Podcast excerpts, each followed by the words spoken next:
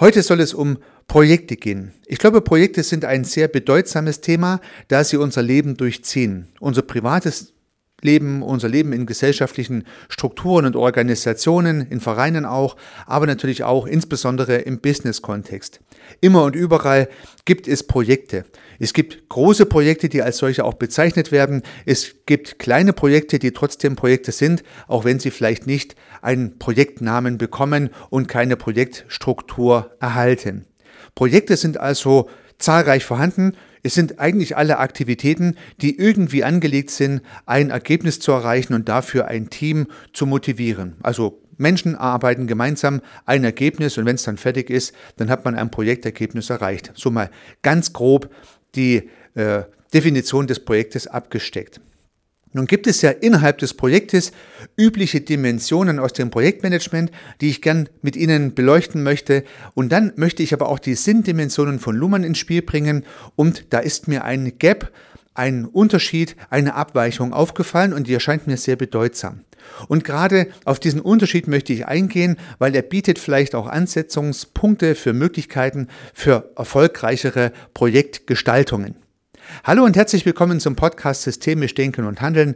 Mein Name ist Heiko Rössel.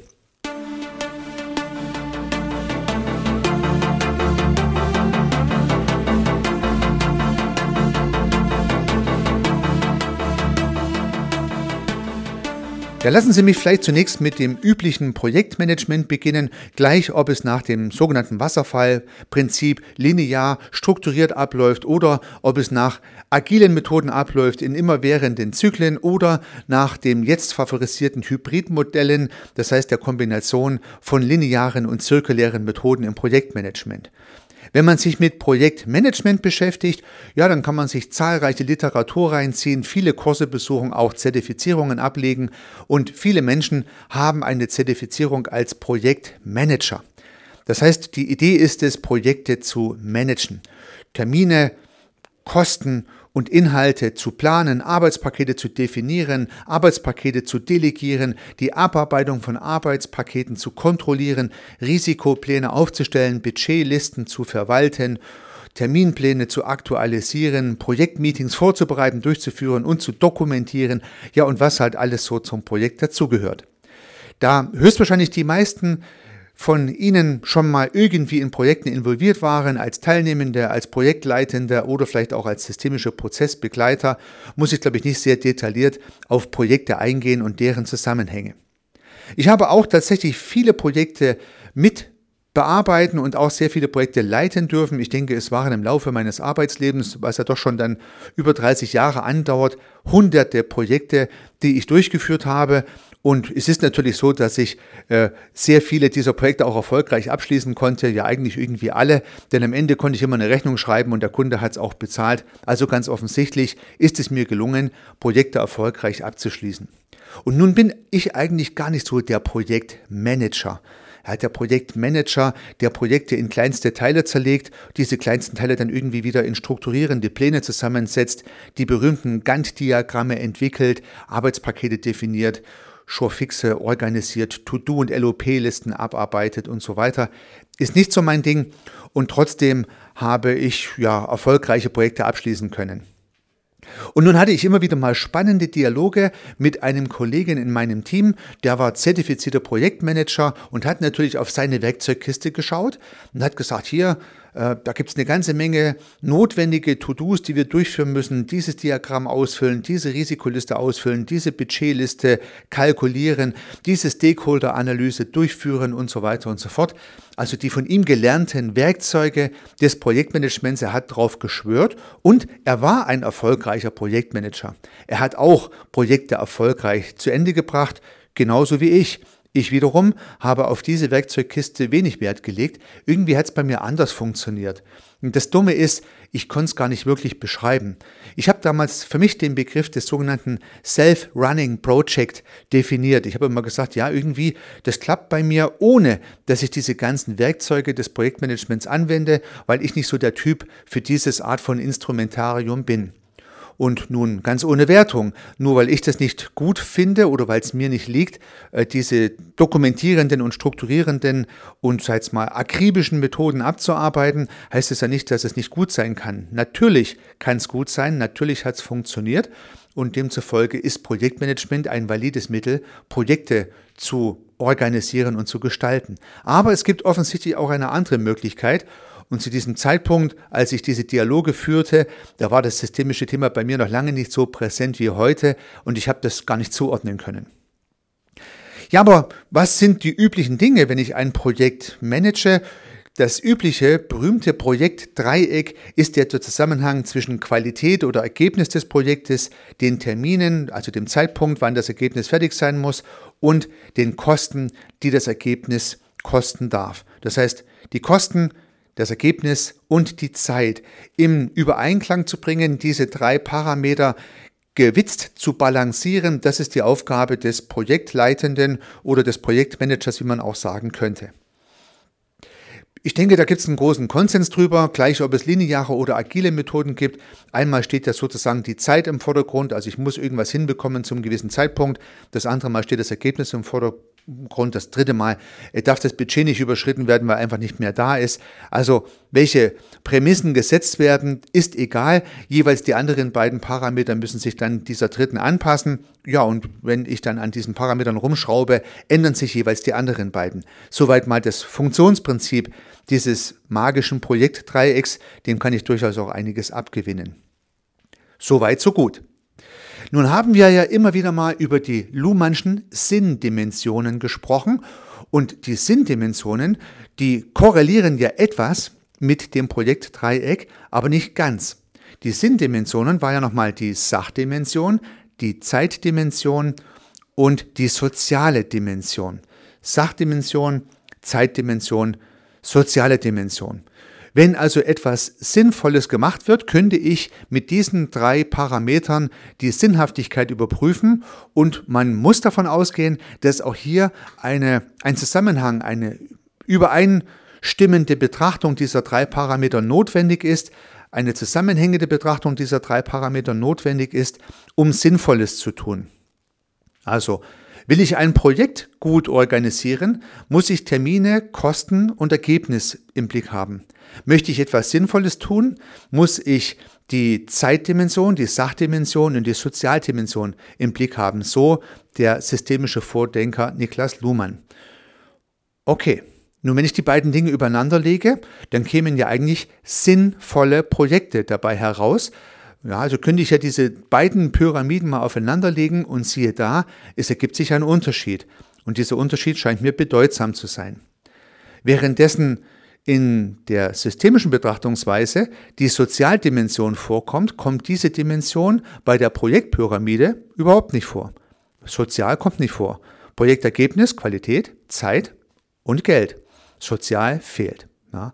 In der systemischen Perspektive von Luhmann wiederum fehlt das Geld, aber ich würde es der Sache zuordnen. Also die Sachdimension, äh, die hat vielleicht einen Geldbestandteil, die Sache kostet was, die hat ihren Preis, die hat ihre Kosten. Dazu gibt es die Zeitdimension, das heißt, was war vorher, was kommt danach. Und dann gibt es natürlich noch die Sozialdimension der Vernetzung des Sinnvollen mit den Sozialen, also mit den Menschen, mit der Kommunikation, mit sozialen Perspektiven, könnte man sagen. Also es gibt ein Gap und das Gap ist insbesondere die Sozialdimension. Und nun wollen wir uns ja heute mit Projekten beschäftigen und es stellt sich die Frage, ja, haben die Projekte eigentlich keine Sozialdimension? Warum kommt es im Projektdreieck nicht vor? Und vielleicht ergibt sich genau an dieser Stelle der Lösungsansatz zwischen den Projektmanagement-Ideen und zwischen den Ideen, die bei mir geklappt haben, ohne dass ich sie benennen konnte. Vielleicht sind es soziale Belange, die eine große Bedeutung spielen und vielleicht haben diese sozialen Belange auch eine große Bedeutung bei Self-Running Project Ideen, bei diesem Kunstwort, welches ich dann vor Jahren mal für meine Herangehensweise erfunden habe. Denn ich habe eine Beobachtung gemacht. Ich habe nämlich sehr gut organisierte und gemanagte Projekte gesehen, die trotzdem nicht sehr erfolgreich waren. Sie waren zwar sehr gut gemanagt, trotzdem nicht sehr erfolgreich. Es gab aber auch Projekte, die aus meiner Perspektive ganz wenig bis gar kein Projektmanagement-Werkzeug verwendet haben und trotzdem waren sie erfolgreich. Also ein aus der Sicht des Projektmanagements zu beobachtender Widerspruch. Nun habe ich mir überlegt, an was lag das nun, dass die Self-Running Projects funktionieren, ohne dass Projektmanagement-Werkzeuge eingesetzt wurden. Und meine Vermutung, die ich damals noch unbewusst beobachtete, die ich heute in Worte fassen möchte, ist es, dass bei diesen Projekten die Sozialdimension eine große Rolle spielt. Wenn ich also die Sozialdimension berücksichtige bei der Etablierung, Durchführung und auch beim Abschluss von Projekten, dann habe ich vielleicht Strukturen geschaffen, soziale Systeme entwickelt, weil letztendlich ist ja ein Projekt auch nichts anderes wie ein soziales System, die von alleine gut funktionieren, self-running funktionieren. Ich habe mir so meine Gedanken gemacht, wie das funktionieren kann. Ich glaube, es liegt insbesondere an der Mischung der Skills und auch der Eigenschaften der Menschen, die beteiligt sind. Heute sucht man ja gerne eine gewisse Konformität, also gleiche Typen von der Idee her. Ja, innovative Typen möchte man heute haben. Innovative Typen, extrovertierte Menschen, Menschen, die sich präsentieren und darstellen können und so weiter und so fort. Ich bin immer wieder mal darauf eingegangen in meinen Veröffentlichungen, dass ich das für kritisch empfinde, weil ich habe festgestellt, dass gerade die Mischung verschiedener Typen für Self-Running Projects in gewisser Art und Weise essentiell sind. Und ich habe mir dafür das DISC-Modell herangezogen. D-I-S-G, DISC-Modell, eines der berühmten Persönlichkeitsbeurteilungsmodelle, dominant, initiativ, stetig und gewissenhaft, steht für DISC. Und Sie können das gerne mal nachgoogeln, dieses Modell. Und dieses Modell ist üblicherweise in vier Quadranten angeordnet und Menschen sind nun ja irgendwo in diesen vier Quadranten mit einem Punkt versehen. Also ich persönlich bin beispielsweise im I-Quadrant verortet, Besonders dominante Menschen wären dann im D-Quadrant verortet, besonders stetige Menschen im S-Quadrant und besonders gewissenhafte Menschen im G-Quadrant. Und sehr ausgeglichene Menschen in diesem Kontext würden dann genau in der Mitte einen Punkt haben. Also würden D, I, S und G Bestandteile in sich vereinen. So, wenn nun alle Menschen innovativ, redselig und äh, ja, äh, nach vorn schauend sind, ja, der, zum Beispiel in diesem I-Quadranten verortet sind, dann kann man natürlich viel über Ideen diskutieren und darüber philosophieren, was man noch alles machen könnte, was man wieder neu machen könnte und so weiter. Aber am Ende ist vielleicht keiner da, der dominant mal sagt, okay, jetzt beginnen wir aber mal mit Arbeiten, jetzt hören wir mal auf, darüber zu schnattern, beispielsweise. Wenn das Projekt dann so abläuft, ist es wichtig, dass eine Stetigkeit reinkommt. Da braucht es dann vielleicht die stetige Person und am Ende müssen auch wirklich mal Terminpläne abgehakt werden, To-Dos erledigt werden. Es muss das Budget mal zusammengezählt werden und der Terminplan akribisch abgearbeitet werden. Da braucht es dann vielleicht die G-Typen dazu. Meine Beobachtung ist, meine Vermutung ist, die ich tatsächlich durch Beobachtung auch bisher jedenfalls bestätigen konnte, es macht Sinn, in Projektorganisationen eine gute Mischung verschiedener Persönlichkeitstypen zu haben. Dadurch und dann, wenn alle Menschen die jeweils anderen Typen wertschätzen, die anderen als Ressource sehen und nicht als Behinderung, dann entstehen Self-Running Projects. Dann kann ich mir zum Teil die Methoden und die Maßnahmen und die Werkzeuge des Projektmanagements sogar sparen, weil die Menschen dann miteinander in Beziehung und in Kommunikation kommen und die Dinge einfach, man könnte sagen, auch den kleinen Dienstweg abklären. Noch bevor das Projektmeeting stattfindet, ist sozusagen schon alles geklärt, besprochen und geregelt und es funktioniert. So, nun besteht vielleicht nicht immer die Möglichkeit, dass in jedem Quadranten Menschen verortet sind. Meine Message mag nur sein, äh, die Buntheit der Menschen und ihre jeweiligen Ressourcen im Projekt zu nutzen und nicht zu glauben, dass für Projekte immer nur gerade die innovativsten Typen rekrutiert werden sollten, sondern halt alle Typen dabei sein sollten. Das macht Sinn. Das ist die erste Geschichte. Und die zweite, fast noch wichtigere Geschichte. Jeder Typ, der im Projekt ist, sollte alle anderen Typen, die nicht so sind wie er, als Ressource sehen und nicht als Behinderung. Man sollte sich freuen, wenn mal einer sagt, Moment mal, ich möchte es gerne nochmal diskutieren. Ich habe es nicht ganz verstanden. Oder auch wenn der G-Typ, ja, der, der gewissenhafte Typ immer wieder nachfragt und immer wieder ein Detail betrachten möchte, sollte man als I-Typ zum Beispiel nicht genervt davon sein, sondern diese bremsende, korrigierende, nachfragende Person auch als Ressource im Projekt sehen, die im Prinzip dann auch mal den Finger in die Wunde reinlegt und auf einer Sache tief bohrt, die vielleicht tief gebohrt werden muss. Also zwei Erkenntnisse. Eine bunte Mischung von Leuten zu organisieren ist die erste Idee und auch vor Vielfalt keine Angst zu haben. Und die zweite Idee, die jeweils anderen Ressourcen nicht als bremsend und behindernd zu sehen oder auch nicht als voranpreschend, sondern einfach nur als eine andere Perspektive auf die gleiche Aufgabenstellung. Das könnte ein Tipp sein, um Projekte gut zu organisieren und vielleicht mit, ja, ich möchte sagen, Self-Running-Ideen weiterzuarbeiten. Ich habe für mich nun die beiden Modelle, die ich hier skizziert habe, aufeinandergelegt. Also das heißt, wenn die Sachdimension von Luhmann mit der Ergebnis- oder Qualitätsdimension der Projektpyramide übereinstimmt, dann könnte man sagen, wir möchten eine sinnvolle Sache machen. Da stimmt also Projektmanagement und Luhmann überein. Dann haben wir die Zeitdimension, die matcht sowieso. Das heißt, die Zeitperspektive hat was mit der Terminschiene zu tun im Projekt. Matcht, passt. Nun haben wir in der Projektpyramide noch das Thema des Geldes und das spielt tatsächlich eine große Rolle, also lassen wir das einfach mal stehen. Die fehlende Sozialdimension habe ich mir nun als großen Kreis vorgestellt, der die Projektpyramide umschließt. Die Sozialdimension habe ich mir einen groß, als einen großen Kreis vorgestellt, der um die klassische Projektpyramide außenrum gezeichnet ist und wo drin steht sozial. Das heißt, sowohl die Sache, das Ergebnis, die Termine, auch die Kosten werden von Menschen diskutiert, in Kommunikationsprozessen ausgehandelt, im sozialen System besprochen, kommuniziert. Die Sozialdimension ist sozusagen der Schmierstoff, in dem alles zusammenhängt. Oder ich habe es vorhin mir so notiert, es ist der Kit, der das Projekt zusammenhält. Kommunikation, und das ist der bekanntlichermaßen der Baustoff sozialer Systeme.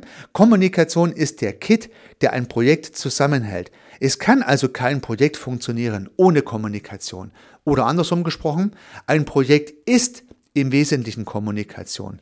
Wenn ich also nur auf Termine, Kosten und Qualität schaue, vielleicht in meinem stillen Kämmerchen als Projektleiter oder als Projektleiterin und vergesse, das Kommunizieren, das Reden mit allen Beteiligten, nicht nur mit meinem Projektteam, sondern auch mit den Kunden, mit den Shareholdern, mit den Stakeholdern, mit allen Menschen, die mit diesem Projekt irgendwie in Berührung kommen. Wenn ich nicht kommuniziere, dann wird es Probleme geben.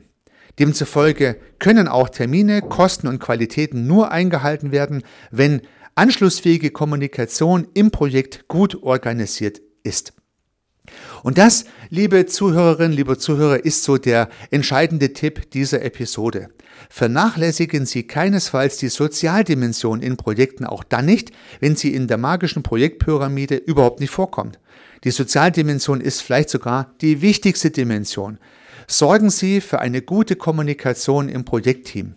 Und nun vielleicht noch zwei Tipps, also einen Tipp am Anfang, einen Tipp am Ende, die ich Ihnen unbedingt ans Herz legen möchte, weil ich selbst beste Erfahrungen damit gemacht habe.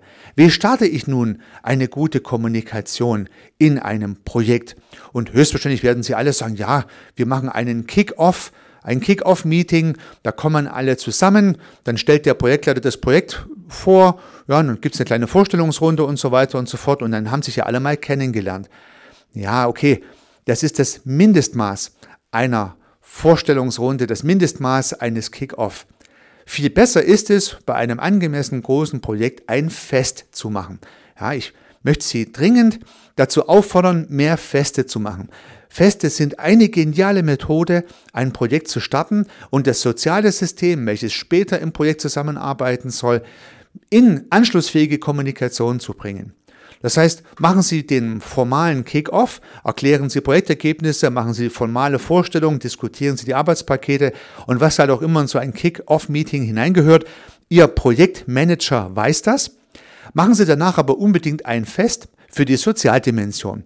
Ja, lassen Sie die Leute dort in kleinen Gruppen miteinander schnattern, gemeinsam ein Glas Wein, ein Bierchen trinken, eine gute Zeit miteinander haben, am besten gleich in ein Hotel einquartieren, dass man hinterher auch äh, nicht mehr nach Hause muss, sondern diesen Abend schön gemütlich ausklingen lassen kann. So ein Fest ist durch nichts zu bezahlen, ist durch nichts zu ersetzen, um eine soziale Ader im Projekt hineinzubekommen, um anschlussfähige Kommunikation zwischen den Menschen und ihrem sozialen Wesen sozusagen zu erreichen.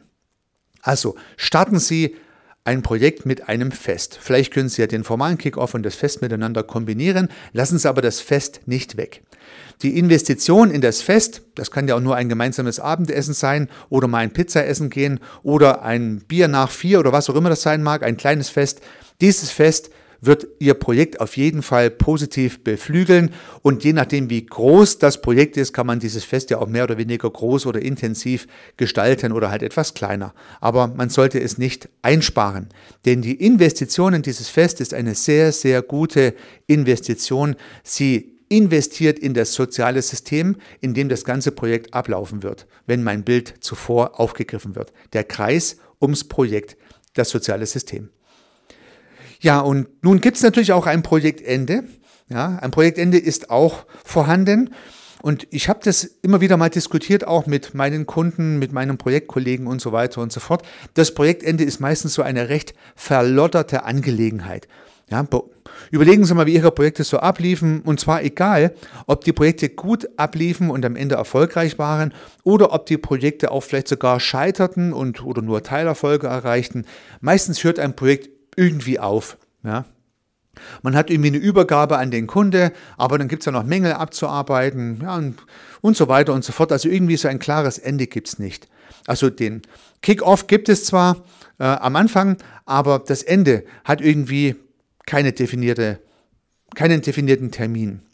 Und auch hier wäre wieder ein Fest möglich, und zwar ein Trauerfest. Hier sollte man alte Projektgeschichten erzählen. Hier sollte man lustige Episoden vom Projekt erzählen. Hier sollte man sich wieder in geselliger Runde treffen. Und zwar um das Projekt wieder aufzulösen, zu trauern, dass es jetzt zu Ende ist, der schönen Zeit auch tatsächlich nachzuweinen, die man gemeinsam hatte, in der man gemeinsam Erfolge erzielt hat. Denn alle Menschen, die in diesem einen Projekt drin waren, werden höchstwahrscheinlich im nächsten Projekt auch wieder Bestandteil sein. Und sie haben dann ein gutes Gefühl, sie haben sich ihre Ressourcen nochmal aktiviert in diesem Trauerfest, sie haben nochmal die schönen Episoden resümiert, die Spaß gemacht haben, die eins zusammengeschweißt haben, in denen man gemeinsame Ergebnisse gefeiert hat, aber auch gemeinsame Niederlagen beweint hat. Und das trägt dazu bei, dass man seine Stärken spürt, dass man sich besser fühlt und die Kraft schöpft für neue Projekte. Und zudem ist man auch irgendwie etwas entlastet und man sagt, okay, jetzt ist das Trauerfest rum, das Projekt ist wirklich zu Ende, ich kann mich in neue Aufgaben stürzen. Also, Drei Dinge vielleicht nochmal resümierend für diese Episode. Wenn Sie in Projekte involviert sind, dann legen Sie großen Wert auf die Sozialdimension und ergänzen Sie vielleicht die übliche Perspektive des Projektmanagements mit diesen Aspekten.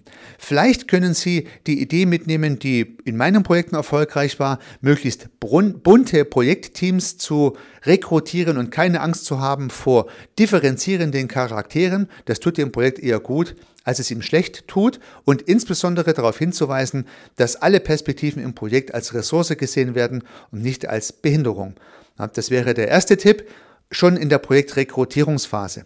Wenn Sie die Chance haben, Projekte mitzugestalten, dann sorgen Sie auf jeden Fall dafür, dass ein Beginnfest stattfindet, in dem die Menschen, die ja zunächst mal zusammengewürfelt sind für dieses Projekt, sich kennenlernen, miteinander in Kommunikation kommen und wenn man große Projekte hat, die intern und extern vernetzt sind, dann kann man auch zwei Kickoffs machen, wo man sich einmal intern trifft, also im Kollegenkreis beispielsweise, und dann vielleicht auch mit dem Projektauftraggeber, der ja vielleicht auch ein externer sein kann. Dann gibt es halt zwei solche Feste, spricht auch nichts dagegen. Lieber ein Fest mehr als ein Fest zu wenig. Und vielleicht auch dritter Tipp, können Sie am Ende des Projektes ein Trauerfest einbauen, in dem sich nochmal vom Projekt verabschiedet wird und damit die Ressourcen aktiviert werden und aber auch mental ein Stück weit die Sachen abgelegt werden können, abgeheftet werden können, um Freiräume und Energien für Neues bereitzustellen. Ja, ich würde mich freuen, liebe Zuhörerinnen, lieber Zuhörer, wenn ich Ihnen für Ihre Projekte vielleicht die ein oder andere Anregung mitgeben konnte. Dann managen Sie oder leiten Sie erfolgreiche Projekte. Unternehmen Sie was, Ihr Heiko Rössel.